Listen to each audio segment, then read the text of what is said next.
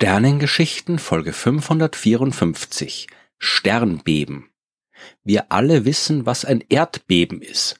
So schrecklich die Folgen solcher Naturkatastrophen für uns Menschen sein können, sind Erdbeben trotzdem etwas, was auf einem geologisch aktiven Planeten wie der Erde völlig normal ist. Und wir können froh sein, dass die Erde geologisch aktiv ist, denn ohne Plattentektonik und Vulkanismus wäre der Planet nicht lebensfreundlich. Diese Phänomene sind Teil jeder Menge geologisch, chemisch, biologischer Zyklen, ohne die wir zum Beispiel keine lebensfreundliche Atmosphäre hätten.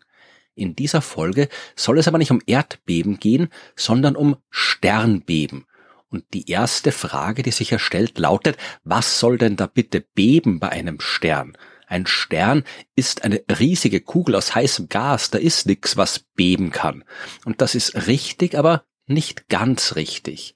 Die Bewegung des Materials im Inneren der Erde sorgt dafür, dass ihre Oberfläche manchmal bebt und genauso kann die Bewegung des heißen Gases im Inneren eines Sterns dafür sorgen, dass der ganze Stern zu schwingen beginnt. Ein bisschen so wie eine Glocke, die man angeschlagen hat.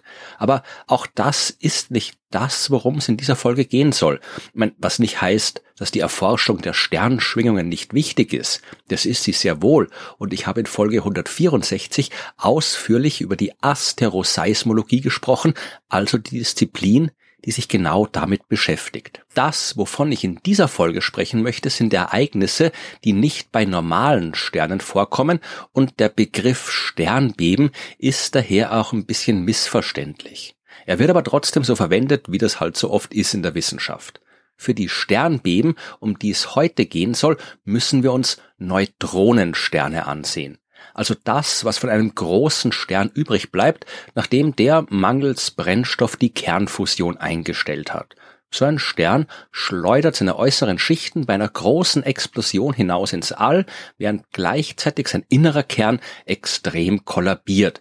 Die Materie dort wird so sehr verdichtet, dass am Ende ein Objekt übrig bleibt, das circa so schwer ist wie die Sonne, aber nur noch ein paar Dutzend Kilometer groß. Ein Neutronenstern ist keine Kugel aus Gas mehr. Der besteht überhaupt nicht mehr aus irgendwelchen identifizierbaren chemischen Elementen. Die Struktur normaler Atomkerne kann bei der extremen Dichte des Materials eines Neutronensterns nicht mehr aufrechterhalten werden. Bis auf die alleräußerste Schicht. Die besteht bei einem Neutronenstern aus einer Kruste voller Kerne von Eisenatomen. Diese Kruste ist aber maximal ein paar Dutzend Meter dick. Darunter nimmt der Anteil an Neutronen immer weiter zu. Diese Teilchen sind ja auch, die dem Objekt einen Namen gegeben haben. Normalerweise können Neutronen nicht frei existieren. Sie müssen zusammen mit den elektrisch positiv geladenen Protonen in einem Atomkern verbunden sein. Ein ungebundenes Neutron ist instabil und wandelt sich schnell in ein Proton und ein Elektron um und ein Antineutrino ist bei dem Prozess auch noch mit dabei, aber das ist jetzt gerade nicht wichtig. In einem Neutronenstern herrscht aber ein so immenser Druck, dass, vereinfacht gesagt, die Elektronen sofort wieder in die Protonen zurückgequetscht werden. Ein Neutron kann also gar nicht zerfallen. In den inneren Schichten besteht ein Neutronenstern also tatsächlich fast komplett aus Neutronen. Und was ab einer Tiefe von circa 10 Kilometern, also schon im Kern des Neutronensterns passiert, das wissen wir noch nicht exakt. Man vermutet, dass dort vielleicht nicht mal mehr Neutronen existieren können, sondern dass der Druck so hoch ist, dass dort freie Quarks existieren. Quarks sind Elementarteilchen, die Elementarteilchen, aus denen Protonen und Neutronen bestehen, und auch sie können normalerweise nicht alleine vorkommen. Sie müssen immer mit anderen Quarks verbunden sein und eben Neutronen oder Protonen bilden. Aber unter den extremen Bedingungen im Kern eines Neutronensterns, da könnte es auch anders sein. Wie es wirklich ist, wissen wir noch nicht. Wir können die Bedingungen im Inneren eines Neutronensterns nicht im Labor oder mit Teilchenbeschleunigern nachstellen und wir können auch nicht in einen Neutronenstern hineinschauen. Zumindest nicht direkt. Und jetzt sind wir bei den Sternbeben angelangt. Genauso wie die Erdbeben ein wichtiges Instrument sind, um die Vorgänge im Inneren der Erde zu verstehen, können die Sternbeben uns helfen, das Innere der Neutronensterne zu erforschen. Dazu müssen wir uns nochmal klar machen, wie enorm hoch die Dichte dieser Himmelskörper ist. Die mittlere Dichte eines Neutronensterns beträgt typischerweise eine Billiarde Gramm pro Kubikzentimeter. Oder anders gesagt, ein zuckerwürfelgroßes Stück eines Neutronensterns würde ungefähr eine Billion Kilogramm wiegen, was ungefähr so viel ist wie eine Milliarde Autos. Man kann sich also vorstellen, dass auf der Oberfläche eines Neutronensterns eine enorme Anziehungskraft herrscht. Beziehungsweise kann man sich vermutlich nicht vorstellen, wie denn auch.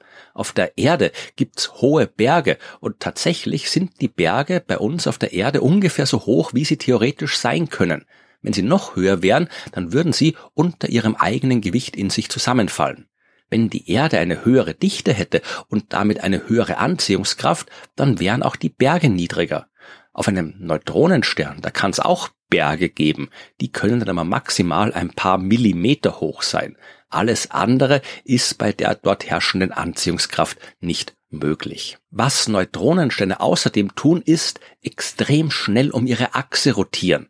Auch das ist ein klassischer Effekt. Wenn eine rotierende Masse komprimiert wird, muss sie sich schneller drehen als vorher.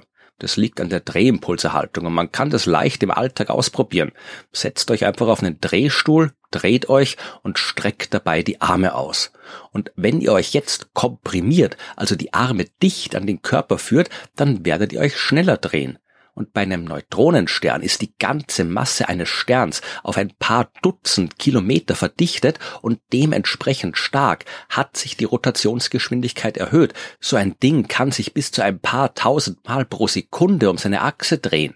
Das führt dazu, dass die Form eines Neutronensterns nicht exakt kreisförmig ist, so wie auch die Erde ja ein bisschen abgeplattet ist, weil sie rotiert. Und so ist das auch bei einem Neutronenstern. Im Lauf der Zeit nimmt die Rotationsgeschwindigkeit eines Neutronensterns aber ab. Das hat unterschiedliche Gründe. Ein Neutronenstern kann auch ein extrem starkes Magnetfeld haben. So wie sich die Rotationsgeschwindigkeit erhöht, wenn der Stern verdichtet wird, verstärkt sich auch das Magnetfeld. Und es kann sein, dass die magnetischen Pole dieses Magnetfelds nicht mit der Ausrichtung der Rotationsachse übereinstimmen bei der Erde, da fallen magnetischer Nord- und Südpol ja auch nicht exakt mit den geografischen Polen zusammen. Und wenn das bei einem Neutronenstern auch so ist, dann erzeugt das sehr starke Strahlung, die er dann entlang seines Magnetfelds ins All schleudert. Und wie das genau passiert, habe ich ja schon in Folge 142 erklärt. So oder so, die Energie für diese Strahlung, die wird aus der Rotationsenergie abgezweigt. Und je langsamer ein Neutronenstern rotiert, desto kreisförmiger will er werden.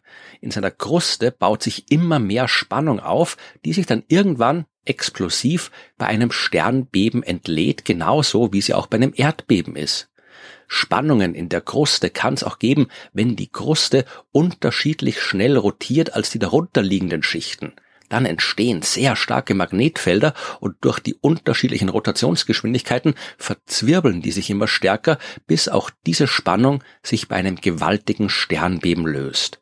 Es gibt noch mehr Effekte, die eine Rolle spielen, unter anderem das sogenannte Frame Tracking, aber dafür müssten wir jetzt auch noch mit der Relativitätstheorie anfangen und das wird zu weit führen. Jedenfalls ist klar, in der Kruste eines Neutronensterns kann es zu Beben kommen. Ein sehr gewaltiges Sternbeben, das hat man am 27. Dezember 2004 registriert. So stark wie damals war bis dahin kein Sternbeben gewesen. Das war die hellste Explosion, die man bis dahin außerhalb des Sonnensystems beobachtet hat. Stattgefunden hat diese Explosion bei SGR 180620.